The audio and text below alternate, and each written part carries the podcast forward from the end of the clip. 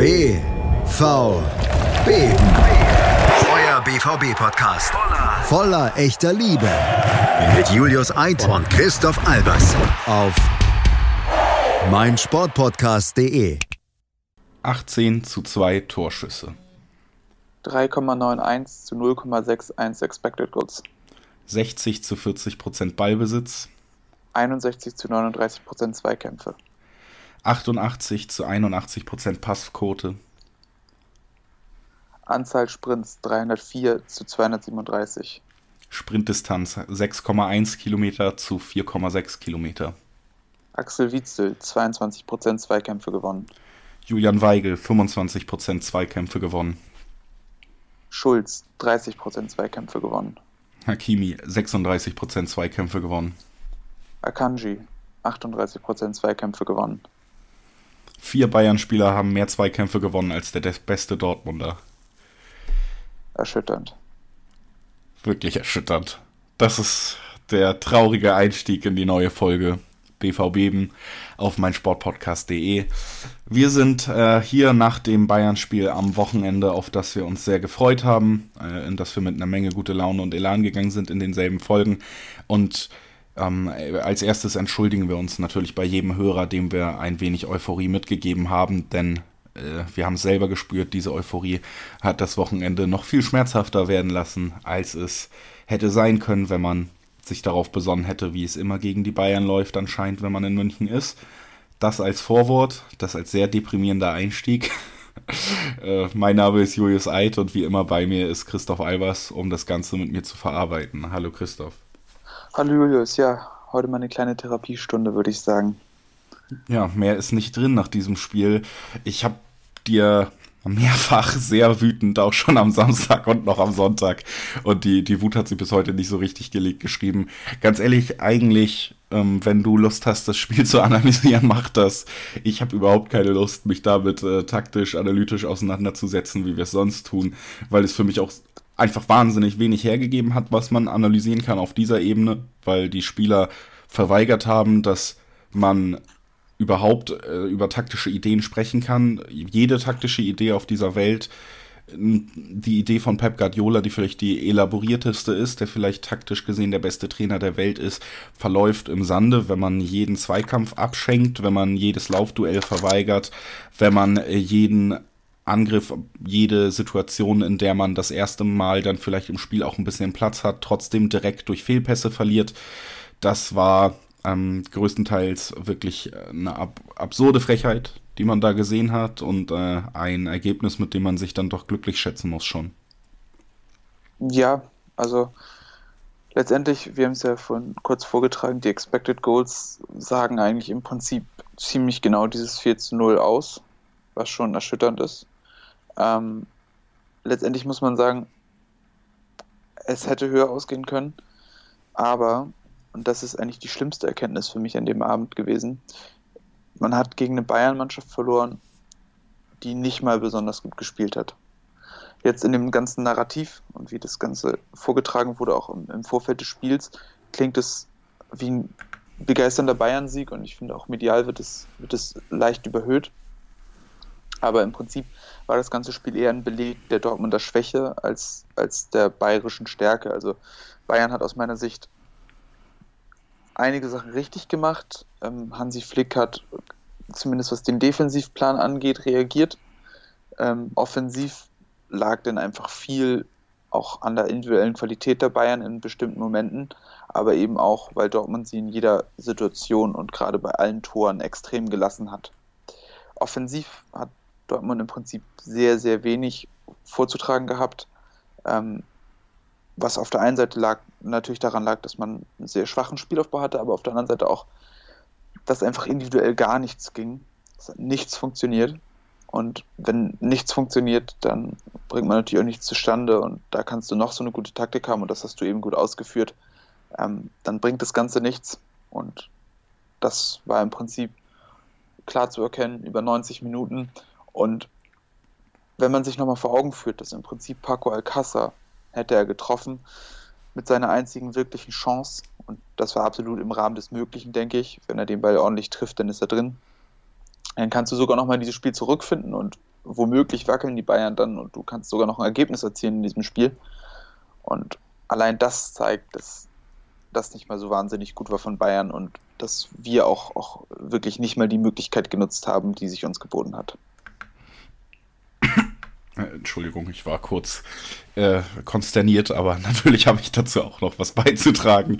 Ähm, ja, äh, ich finde es schwer, das Spiel so richtig auseinanderzunehmen. Man hatte die ersten äh, Minuten, wo Dortmund einen äh, Plan hatte, der zu sehen war, der natürlich ein Favre-Plan war, der jetzt aber auch nicht komplett äh, direkt dafür gesorgt hat, dass man falsch eingestellt war, dass man von Anfang an anfällig war. Das war schon in Ordnung, wie man da angefangen hat. Und dann kam ja eigentlich das 1 zu 0. Lewandowski unfassbar schlecht verteidigt. Es gibt diese Bilder auch im Internet zu sehen, wo drei Spieler Dortmunds auf einer Linie, also nicht leider, jetzt muss ich kurz überlegen, nicht horizontal, sondern vertikal. Das ist eine, eine eine Sache, die ich nie so richtig verstanden habe, was was ist. Ähm, und hinter Lewandowski zwei Dortmund-Spieler auch vertikal aufgereiht stehen und den Raum, in dem Lewandowski sich bewegt, natürlich sträflich freilassen, ist er überhaupt nicht für mich zu erklären, wie sich so eine, wie sich auch diese Formation ergeben kann, dass man so steht. Das ist sträflich von, von allen Spielern. Drei verlieren ihn aus, dem, aus den Augen im Rücken, zwei verlieren ihn aus dem aus den Augen vor, vor ihrer Brust quasi. Fünf Spieler versagen kollektiv, nicht einer bewegt sich richtig. Und wenn man so viel Platz einem Lewandowski lässt, mein Gott, den braucht er nicht mal. Ne? das ist wahrscheinlich ihm schon fast zu langweilig gewesen, das Tor. Und das war dann der Treffer, der das Ganze, die Ambition halt beendet hat. Da, ab, ab da hat Dortmund diese Werte, die wir am Anfang vorgetragen haben, nur noch unterstrichen. Ich finde manche Werte sogar noch schmeichelhaft, muss ich ganz ehrlich sagen. Also eine Passquote von 81 Prozent hätte ich fast nicht erwartet. So wenig hatte ich das Gefühl, dass man überhaupt mit Bällen was anfangen konnte. Liegt in, in großen Teilen daran, dass man einfach scheiße war, wenn man es runterbrechen ja. will.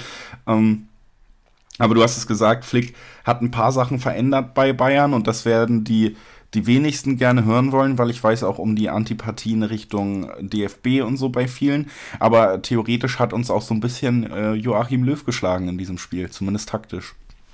Ja, ähm, das war nämlich relativ klar zu erkennen, ähm, dass der Bayern-Plan sich äh, im Vergleich zu den restlichen Gegnern die Saison ein bisschen geändert hat. Ähm, wir haben es ja relativ oft gesehen, dass der Gegner versucht, ähm, das Zentrum zuzustellen und von da uns ja, außen anzulaufen, also das Pressing auf die Außenverteidiger zu beziehen, damit die im Spielaufbau Probleme bekommen, ähm, was auch sehr häufig sehr gut funktioniert hat. Gerade Wolfsburg hat es ganz gut geschafft, immer wieder Peace-Check zu isolieren und dort den Ball oder den Fehlpass zu erzwingen Bayern hat das Ganze anders gemacht. Bayern hat sehr mutig mit den Außenverteidigern und mit den offensiven Flügelspielern zugestellt. Ähm, die haben bewusst einen Spieler im Zentrum, oft Witzel, freigelassen. Ja, und dann die Innenverteidiger, die im Ballbesitz waren, ähm, angegriffen, sehr hoch, entweder also mit Lewandowski und einem jeweils einrückenden Außenstürmer. Dadurch ähm, haben die Innenverteidiger sehr, sehr viel Druck bekommen, mussten den Pass ins Zentrum suchen.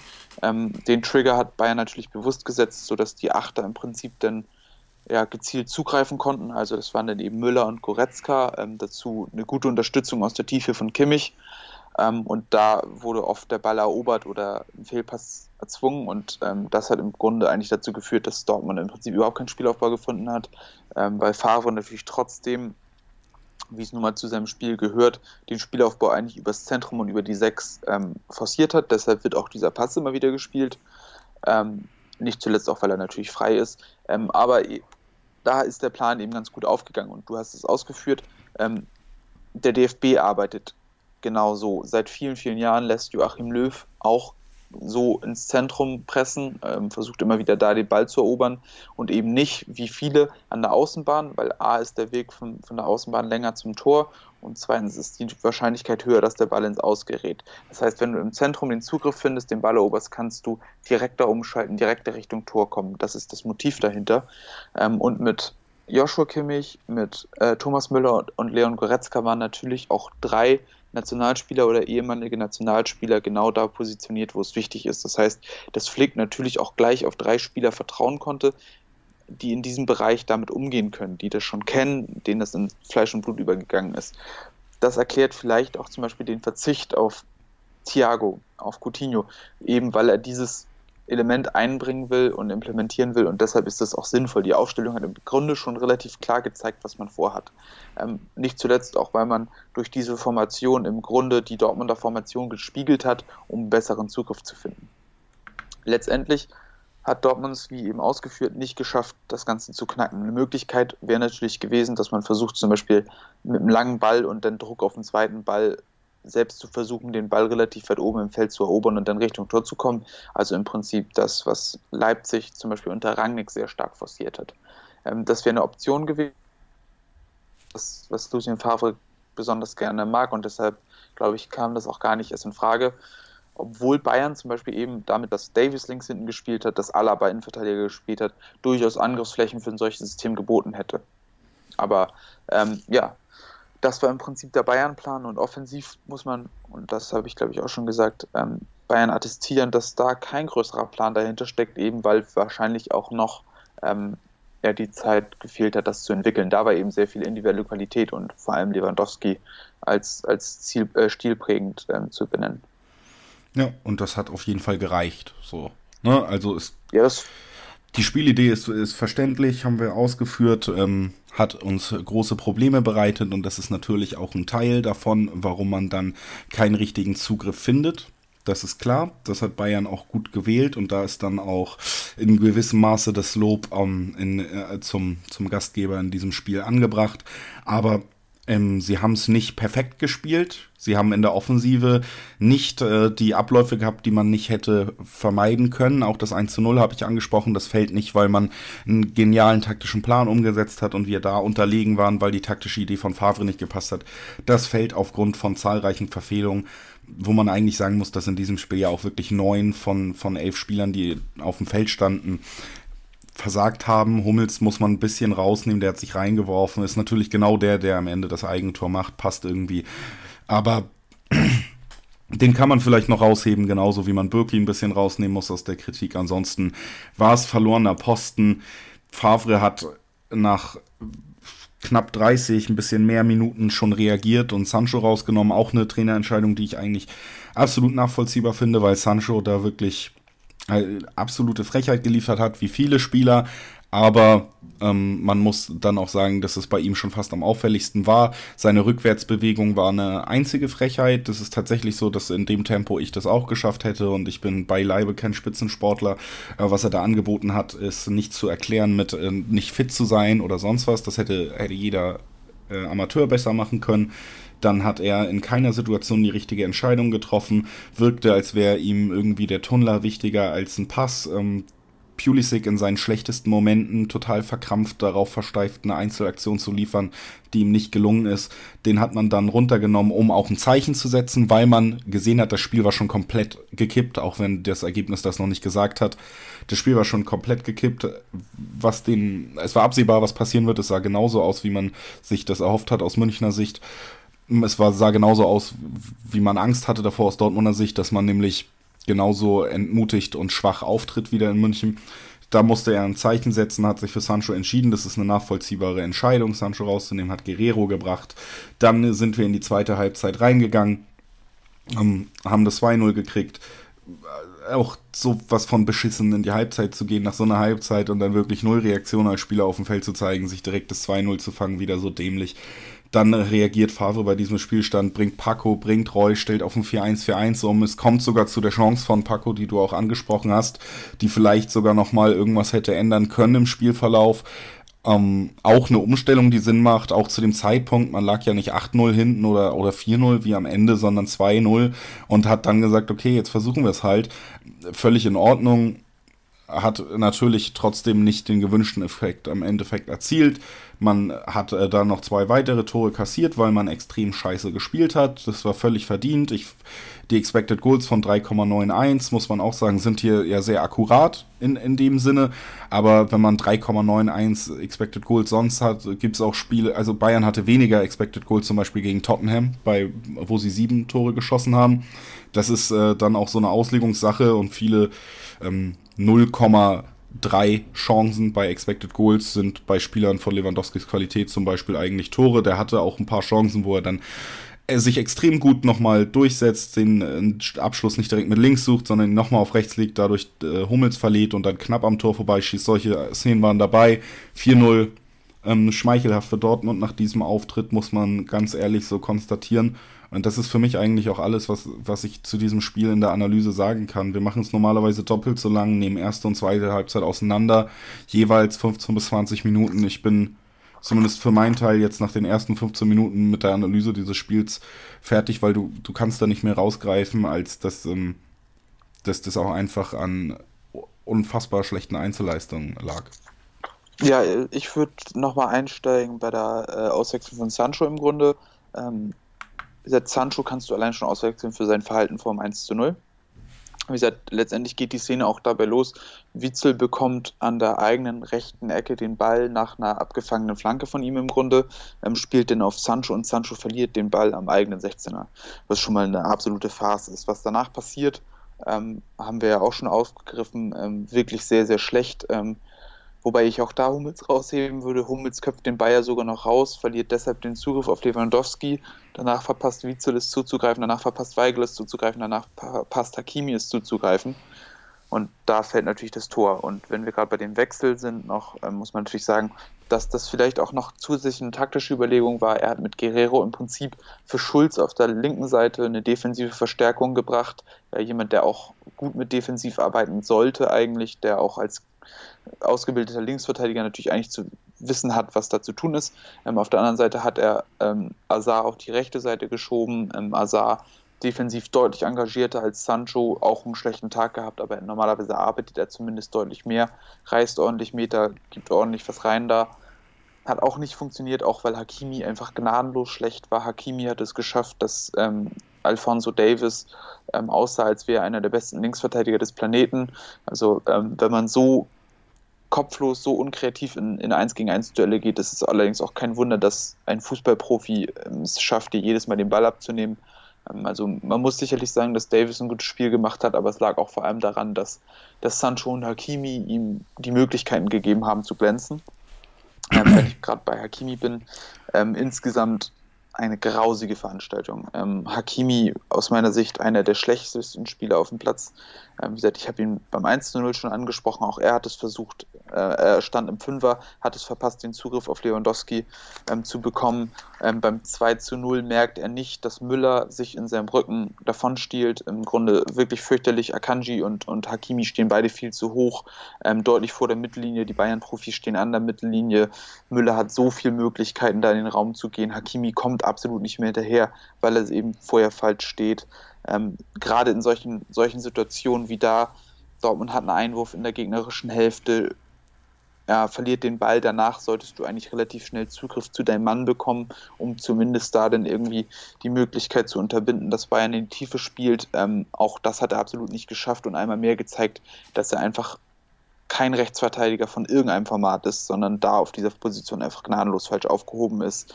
Ähm, also wie gesagt, auch, auch da musste ich mich sehr, sehr doll über Hakimi ärgern. Ähm, wie gesagt, das 3 zu 0, auch da sieht er wieder sehr, sehr schlecht aus. Ist ja der lange Ball von Neuer. Ähm, Akanji im Kopfballduell, glaube ich, gegen Perisic verliert es. Hakimi lässt sich wie ein Bauerntölpel von Lewandowski auseinandernehmen. Ja, fällt dabei sogar um, verliert damit auch, auch den Zugriff auf ihn. Danach der Doppelpass ist gut gespielt, soweit schwer zu verteidigen. Ähm, aber auch da wieder fürchterlich. So kannst du nicht verteidigen. Das hat nichts mit Bundesliga-Niveau zu tun. Ähm, und um das dann auch nochmal abzuschließen, ähm, an der Stelle das 4 zu 0 auch da. Wie gesagt, Dortmund wieder komplett zentriert aufs Zentrum. Ähm, ja, Coutinho kriegt trotzdem keinen Druck, obwohl er den Ball im Zentrum hat, spielt einen No-Look-Pass mit dem Außenriss auf den Flügel. Ähm, da steht Perisic komplett alleine, kein Dortmunder macht irgendwelche Anstalten rauszurücken, Druck auszuüben. Ähm, Hakimi lässt sich dann ähm, ja, im 1 gegen 1 mit Perisic vorführen, kann ihn nicht an der Flanke hindern, ähm, der gibt ihn rein, Hummels kommt unglücklich ran und das ist für mich dann auch der negative Abschluss eigentlich des Abends, ähm, dass ein Spieler wie Mats Hummels, der zumindest gute Aktionen dabei hatte, der ähm, als einziger im Grunde aus der Viererkette irgendwas zustande gebracht hat, dass er am Ende auch noch mit dem Eigentor bestraft, weil er es am wenigsten verdient hatte eigentlich. Das war wirklich fürchterlich. Ähm, Nico Schulz Leistung genauso bescheiden. Ähm, die beiden Sechser auch mit einem sehr schwachen Spiel, wobei ich sie tatsächlich noch in Schutz nehmen würde, weil sie eben im Grunde Opfer des Bayern-Systems waren und sehr wenig Unterstützung erfahren haben. Also ich glaube nicht, dass sie da große Möglichkeiten gehabt haben, das deutlich besser zu lösen. Ähm, so war das Spiel einfach und ähm, letztendlich muss man sagen, ähm, hat es gereicht, mit sehr bescheidenen taktischen Mitteln eine Dortmunder Mannschaft auszuschalten. Also bei Bayern standen ja zum Beispiel in der Viererkette vier Spieler außerhalb ihrer Position auf dem Platz und trotzdem wurden sie nicht in Bedrängnis gebracht ähm, und konnten ihre Stärken ausspielen. Und gerade in Alaba und Martinez haben natürlich ihre Stärken im Aufbauspiel. Ähm, genauso ist auch ein Pavard besser, wenn er aufbauen kann. Ähm, Davis ist eigentlich ein Offensivspieler, wurde defensiv so wenig gefordert, dass er da sogar noch gut aussah.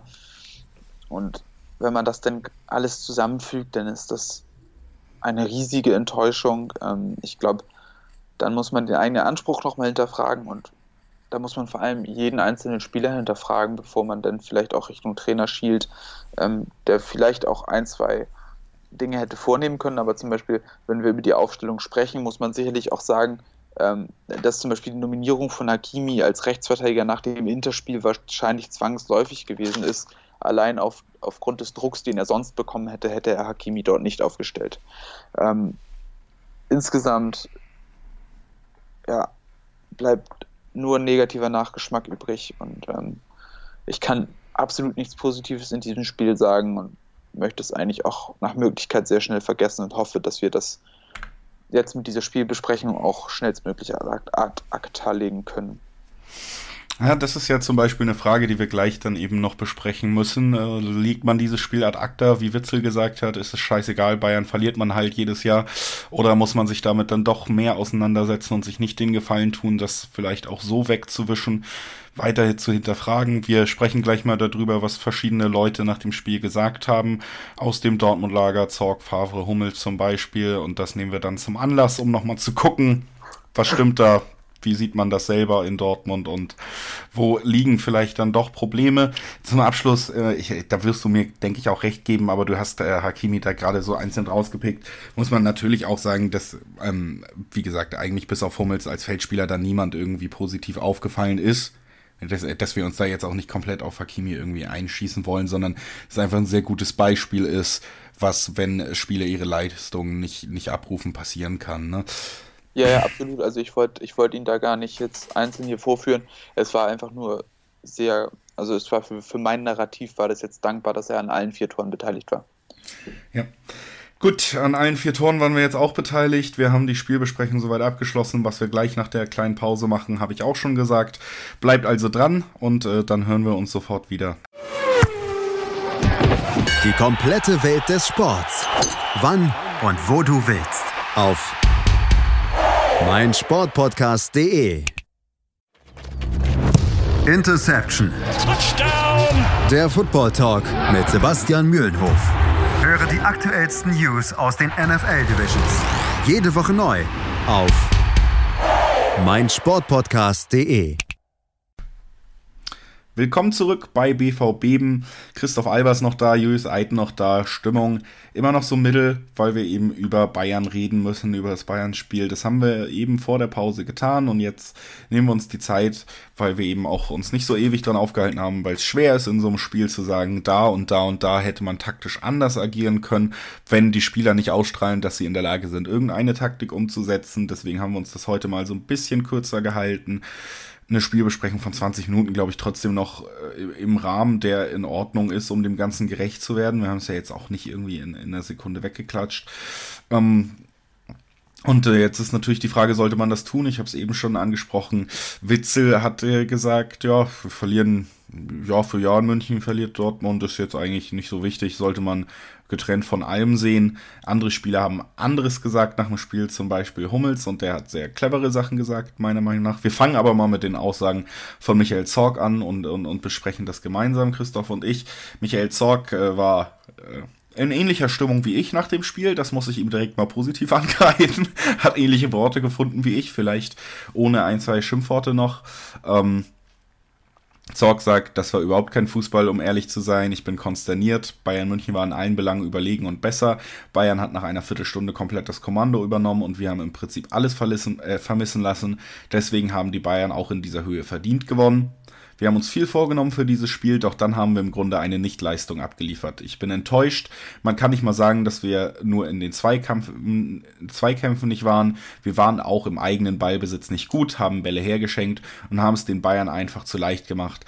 Das war eine Riesenenttäuschung. Und ich glaube, über die Sätze müssen wir nicht streichen, äh, streiten. Hätte ich es mir direkt davor durchgelesen, hätten wir uns auch unsere Spielanalyse sparen können, denn eigentlich hat Zockler alles gesagt, was es zu diesem Spiel sagen gibt.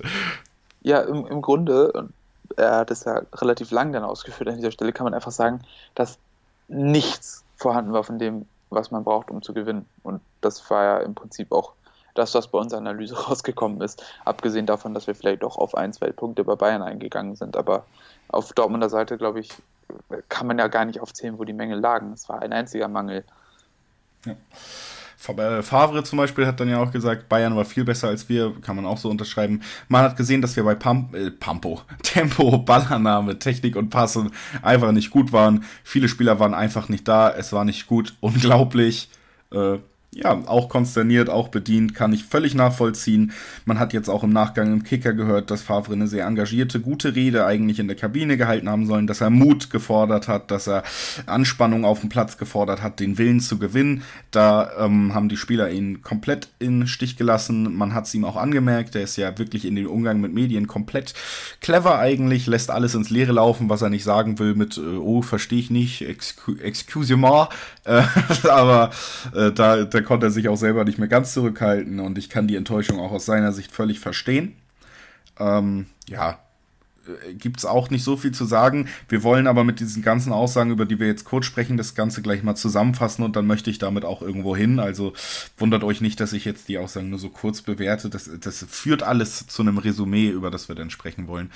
Deswegen äh, verlesen wir das so nach und nach. Möchtest du noch was zu Favre sagen, bevor wir mit äh, Hummels weitermachen? Ähm, ich finde es erstaunlich, ähm, dass er so eine allgemeine Kritik äußert und ich glaube, dieses unglaublich am Ende und man kann sich ja auch an dieser Stelle mal vorstellen, wie er es sagt. Wir kennen ihn ja alle ein bisschen.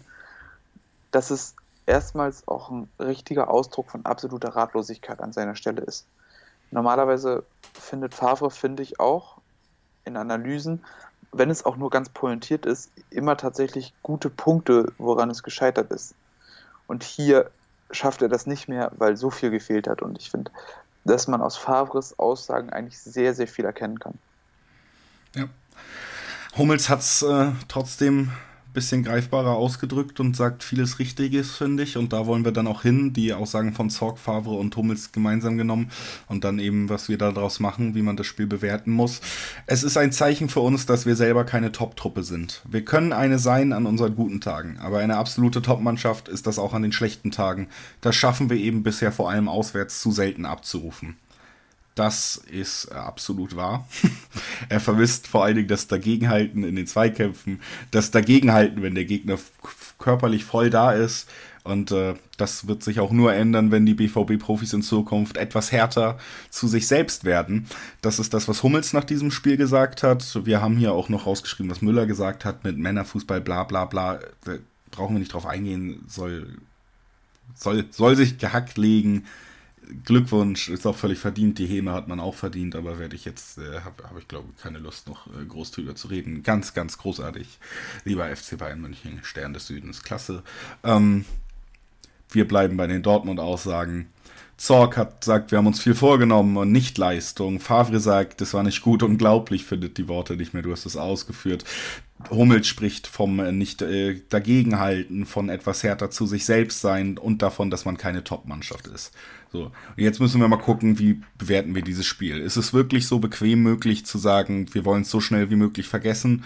Ist es wirklich so bequem zu sagen, wie Witzel, ja, München, das Spiel läuft außerhalb der Konkurrenz?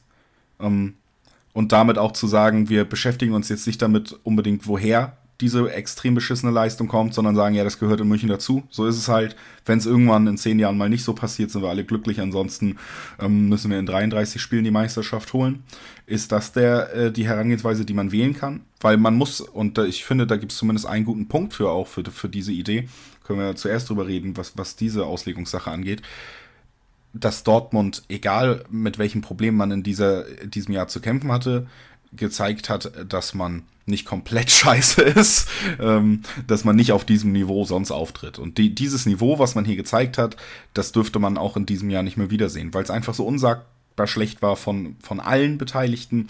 Das wird sich in dem Maße ganz, ganz sicher nicht wiederholen. Und das spricht natürlich dann schon dafür, dass man sagt, ja, wenn wir uns jetzt deswegen kaputt machen, bringt uns das weniger, als zu sagen, wir müssen im nächsten Spiel anders auftreten und das werden sie höchstwahrscheinlich auch. Ist ein Punkt, den ich äh, in dem Sinne, also da da gibt es auch valide Gründe für, für die Aussage, ja. Ja, also ich glaube, so einen Ausreißer nach unten wird es so schnell nicht mehr geben. ähm, ich glaube, das war in der Form auch kaum replizierbar schlecht. Ähm, man muss ja auch irgendwo sehen, dass Dortmund gegen eine Mannschaft gespielt hat, die eine hohe individuelle Qualität aufweist. Das ist auch klar und das macht auch sicherlich einen großen Unterschied. Ähm, egal in welcher Hinsicht. Also wenn du von einem Spieler wie Goretzka, Gnabry, Müller gepresst wird, ist das sicherlich eine andere Qualität, als wenn wir jetzt am nächsten Spieltag von, ähm, ohne das despektierlich zu meinen, von Sabiri oder äh, Ritter oder wem, Pröger oder von wem auch immer gepresst werden, das ist schon ein Unterschied. Ähm, wir werden gegen Paderborn natürlich auch ein ganz anderes Spiel sehen. Wir werden nicht wieder erleben, dass eine Mannschaft so auftritt, gerade zum Beispiel das Pressing ins Zentrum, das wird keine andere Mannschaft so spielen. Es ist relativ anspruchsvoll, es ist relativ riskant. Ähm, gerade eine Truppe wie Paderborn wird sich das, glaube ich, nicht erlauben. Ähm, es waren Herausforderungen, die nicht üblich sind. Das ist bei allen klar. Was allerdings für mich erschütternd war in dem Moment und wo man sicherlich auch Rückkopplungen auf große Probleme sehen kann, ist, dass es die Mannschaft nicht geschafft hat, ähm, zumindest die wirkliche Basis auf den Platz zu bringen. Und die Basis sind eben eine Einsatzbereitschaft, dass du läufst, dass du dich an taktische Vorgaben hältst, dass du kompakt stehst. Du kannst, du kannst ja in jedem Spiel mindestens tief stehen, äh, zumachen, ja, normal verschieben, weniger Chancen zulassen. Das ist alles möglich. Sie haben es ja in der zweiten Hälfte aber oder über weite Strecken der Partie ausgenommen, vielleicht die ersten zehn Minuten, nicht geschafft, überhaupt auch mal sicher in die Formation zu kommen, aus der Formation anzulaufen, dass man eben in dieses Favre-System kommt, dass die Mannschaften immer wieder dazu gezwungen sind, in ungefährliche Aktionen zu gehen. Nicht passiert. Und das liegt sicherlich auch daran, dass ein Sancho den läuferischen Aufwand nicht betrieben hat. Dass wir an, an entscheidenden Stellen nicht die Sprints gegangen sind, dass wir zwei Außenverteidiger hatten, die Totalausfälle waren, dass wir die sechs nicht dicht bekommen haben, was sicherlich aber auch daran lag, dass die Bayern das so forciert haben. Aber all das hat letztendlich dazu geführt, dass es so schlimm war. Und, und diese Basics nicht abzurufen, ist, das ist Verweigerung und das ist, das geht dann über eine schlechte Leistung hinaus. Jeder kann mal einen schlechten Tag haben, aber aber diese Grundbereitschaft muss, muss vorhanden sein und die war zumindest in Strecken auf jeden Fall nicht vorhanden. Egal, was mental bei dir abläuft, egal, ob du die Rückschläge bekommst, dich nicht mehr aufraffen kannst, weil du weil du wirklich enttäuscht bist, weil du auch selbst nicht aus dem Negativstrudel rauskommst. Aber, aber gewisse Dinge muss man einfach erwarten können und, und nicht mal das war vorhanden. Und deshalb bin ich auch, auch so maßlos enttäuscht, weil das tatsächlich aus meiner Sicht auch massivst den Charakter dieser Truppe angreift und weil man sich nach diesem Spiel fragen muss, ob die Mannschaft nicht eventuell viel zu charakterschwach ist, um die eigenen Ziele erreichen zu können. Genau, das ist nämlich der zweite Punkt, der entgegen der, der Witzel-Aussage, die ich so in den Raum gestellt habe, über die wir jetzt hier reden, mit den Aussagen der anderen kombiniert. Ähm, das ist die andere Seite, die ich auch stärker sehe, nämlich das, was Hummels gesagt hat im Endeffekt. Es ist ein Zeichen für uns, dass wir selber keine Top-Truppe sind. Man kann dieses Spiel vielleicht, und da sind wir ja auch schon dran gescheitert, aus Unmut, aber auch tatsächlich aus der mangelnden Möglichkeit, so ein Spiel wirklich richtig analysieren zu können, weil es wirklich Kollektivversagen war.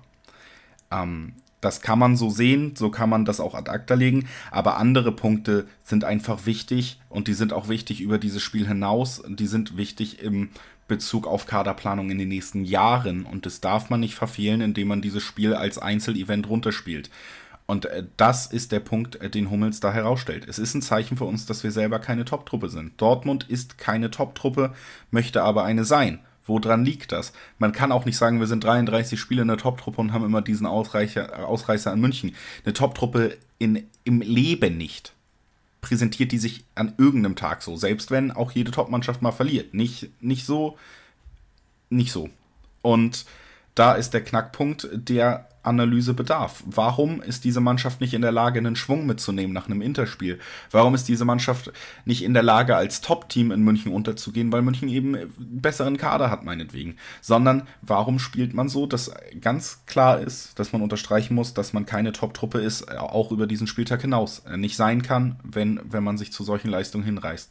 Diese Analyse muss stattfinden, deswegen darf dieses Spiel auch nicht einfach weggewischt werden. Deswegen muss man darüber reden, dass Hummels da recht hat und dann muss man darüber reden, warum sind wir keine Top-Mannschaft bei Transferausgaben, Gehaltsausgaben, die wir in dieser Menge haben.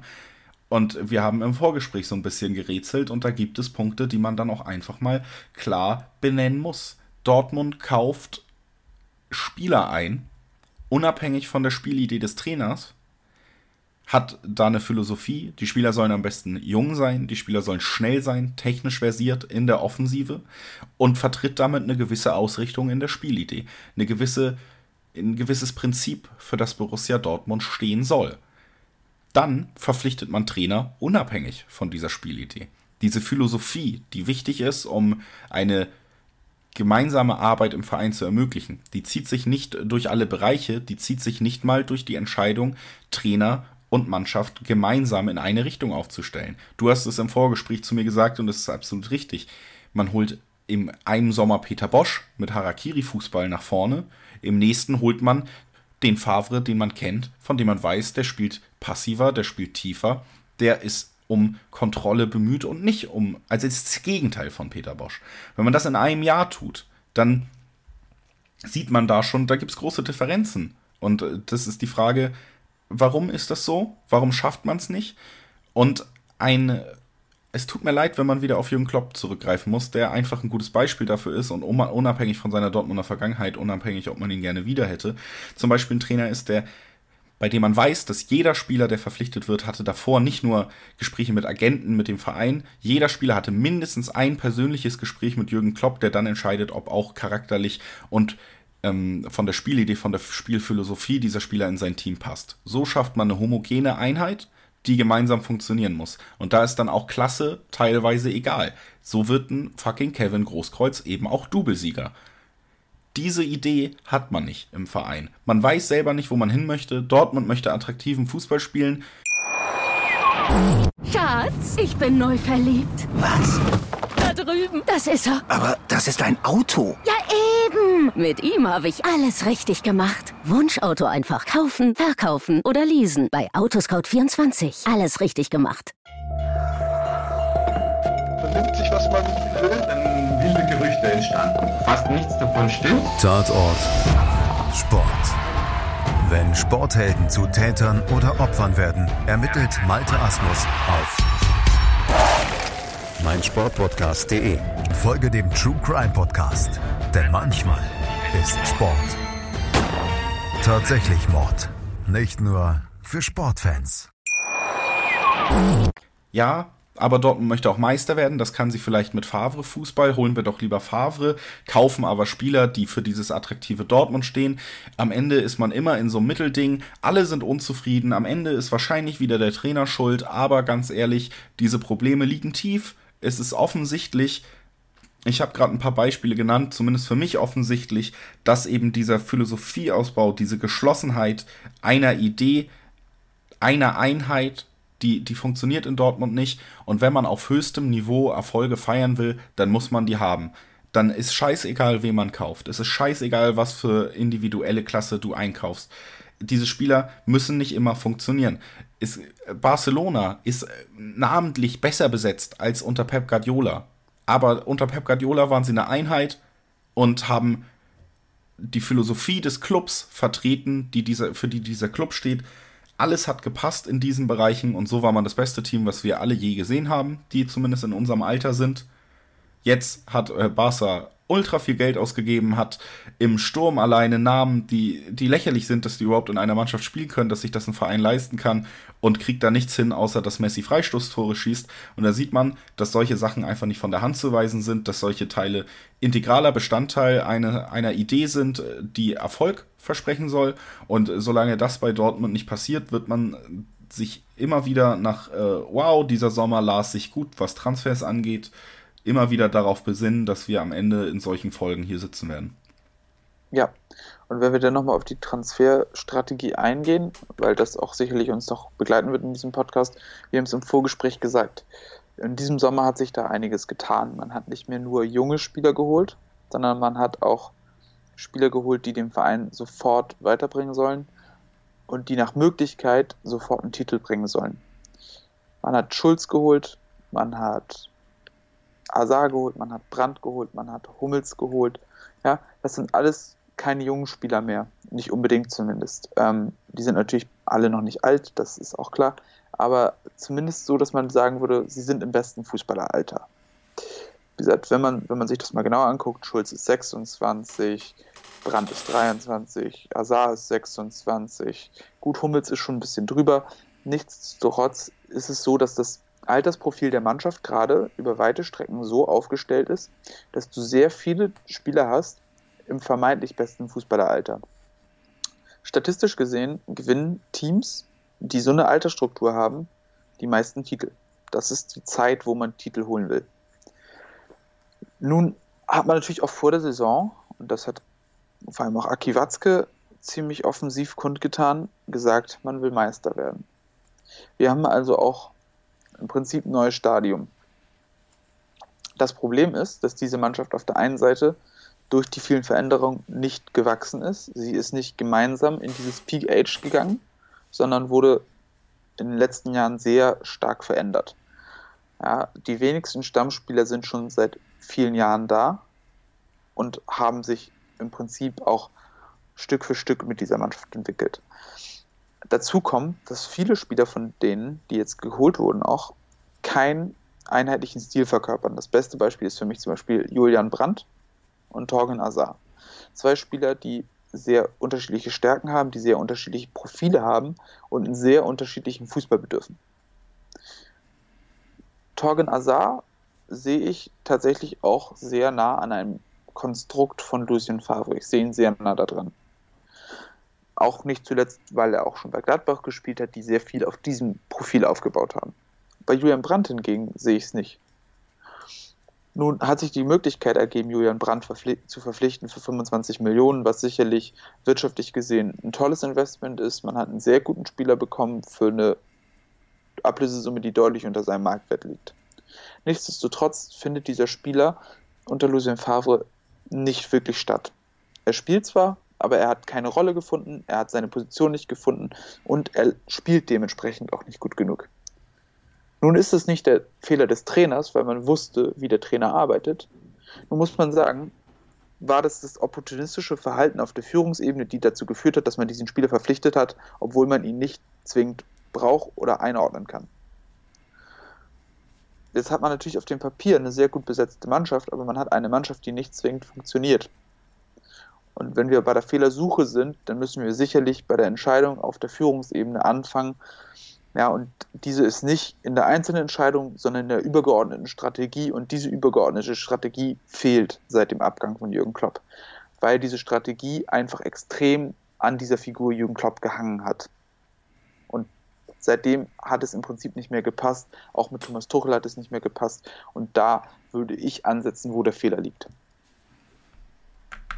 Ja, und ich würde dir da recht geben. Ja. Hey, das war unser Podcast zu, zu FCB. Gott, ich fühle mich so schlecht, dass wir hier nicht ein, eine, eine positive Sache noch irgendwie sagen können, aber also, ihr, euch geht es wahrscheinlich ähnlich wie uns mit diesem Spiel. Es war tatsächlich einfach deprimierend. Man versucht das so ein bisschen auseinanderzunehmen, Lösungsansätze zu finden. Wir haben gerade einen präsentiert, auf den wir uns vorher geeinigt haben. Ich denke, dass wir in der Länderspielpause auch nochmal uns die Zeit nehmen können für eine Spezialfolge unabhängig von dem Spiel, dass wir da wirklich mal noch intensiver auf diese diese Punkte eingehen und vor allen Dingen werden wir auf jeden Fall mal aufnehmen, weil wir jetzt die Hörerfragen ganz lange aufgeschoben haben und die wollen wir euch natürlich zurückgeben. Da wäre jetzt eine gute Möglichkeit, das seht ihr dann auf Twitter, also folgt uns da sehr gerne, wenn ihr uns hört. Da seht ihr dann rechtzeitig und könnt kommentieren mit euren Fragen, die wir dann auch noch beantworten werden. Das werden wir alles tun. Ansonsten ja, Paderborn, aber erstmal Länderspielpause. Das äh, finde ich persönlich das erste Mal tatsächlich richtig gut. Äh, Länderspielpause nervt mich total sonst immer. Irgendwie bin ich erleichtert jetzt gerade. Das, das haben sie geschafft mit diesem Spiel. Ja, ich auch. Ich muss sagen, ähm, finde ich gut. Jetzt hat man mal ein bisschen Zeit, das sacken zu lassen. Ähm, es gibt vielleicht auch allen Beteiligten Zeit, das aufzuarbeiten. Ähm, und passenderweise passt es mir auch sehr gut. Auf der einen Seite sehr gut, auf der anderen Seite sehr schlecht. Ich bin nämlich im Urlaub. Schon wieder? Schon wieder, du weißt doch. Mein Gott. Ja, du weißt doch, aber ich bin, ich bin pünktlich nächsten Dienstag ja, die, wieder da. Die, so Finca, die Finca muss regelmäßig überprüft werden, ob deine Angestellten da nicht irgendeinen Scheiß machen, ne? Ja, weißt du, wenn man da nicht ständig durchheizt, weißt du, dann verfällt das ja auch. Deshalb, ne? Immer mal nach dem Rechten gucken. Auf jeden Fall. Ja. Dann äh, Chrissy im Infinity Pool nächste Woche und ich beantworte auf jeden Fall eure Hörerfragen. Nein, Quatsch, ich bin nächsten Dienstag wieder da. Ah, siehst du wohl. Dann machen wir es nächsten Mittwoch einfach. Dann das bist du auch da. Ich dachte, die Arbeitsteilung steht schon wieder fest hier. Einer genießt, einer, einer arbeitet. Aber äh, nee, genießen würde ich da natürlich auch, denn das haben wir schon oft gesagt, wir sind sowieso über jeden Follower dankbar, über jeden Kommentar, über jede Hörerfrage, das gilt auch weiterhin. Und wir sind auch jedem dankbar, der heute eingeschaltet hat und diese schwere Zeit, äh, diese, diesen schweren Podcast mit uns bis zum Ende verfolgt hat. Äh, danke dafür. Es, es kommen trotz allem wieder, wieder bessere Zeiten, das wissen wir alle, so ist Fußball himmelhoch äh, jauchzend, zu Tode betrübt, alles dabei heute nah an zu Tode betrübt. Dennoch, äh, wo ich jetzt darüber rede, dass wir, dass wir Hörer haben und die das gerne hören, bin ich schon wieder ein bisschen, bisschen besser draus, ein bisschen besser gelaunt gehe ich aus diesem Podcast. Daher danke an euch, danke an Christoph, dass du da warst. Ja, ähm, vielen Dank, dass du das mit mir gemacht hast, Julius. War heute, glaube ich, dringend nötig. Ich musste mir auch mal ein bisschen Frust von der Seele reden. Ähm, es hat mich, ehrlich gesagt, bis heute auch auf jeden Fall beschäftigt und mir ein bisschen die Laune verdorben, muss ich ehrlich zugeben. Das äh, kann ich nur zurückgeben. und dann enden wir doch nicht auf so einer positiven Note. Bis bald. Schaltet wieder ein, wenn es BVB äh, heißt. Bis bald. Danke an alle, die zuhören. B. V. B. Euer BVB-Podcast. Voller, voller echter Liebe. Mit Julius Eid und Christoph Albers. Auf meinsportpodcast.de 90 Plus On Air, der Podcast rund um den internationalen Fußball mit Marius Merck und Chris McCarthy. Da herrscht ein enormer Druck, da werden Unsummen investiert, um den Erfolg regelrecht zu erzwingen. Jeden Monat neu auf meinsportpodcast.de. Schatz, ich bin neu verliebt. Was? Da drüben. Das ist er. Aber das ist ein Auto. Ja, eben. Mit ihm habe ich alles richtig gemacht. Wunschauto einfach kaufen, verkaufen oder leasen. Bei Autoscout24. Alles richtig gemacht.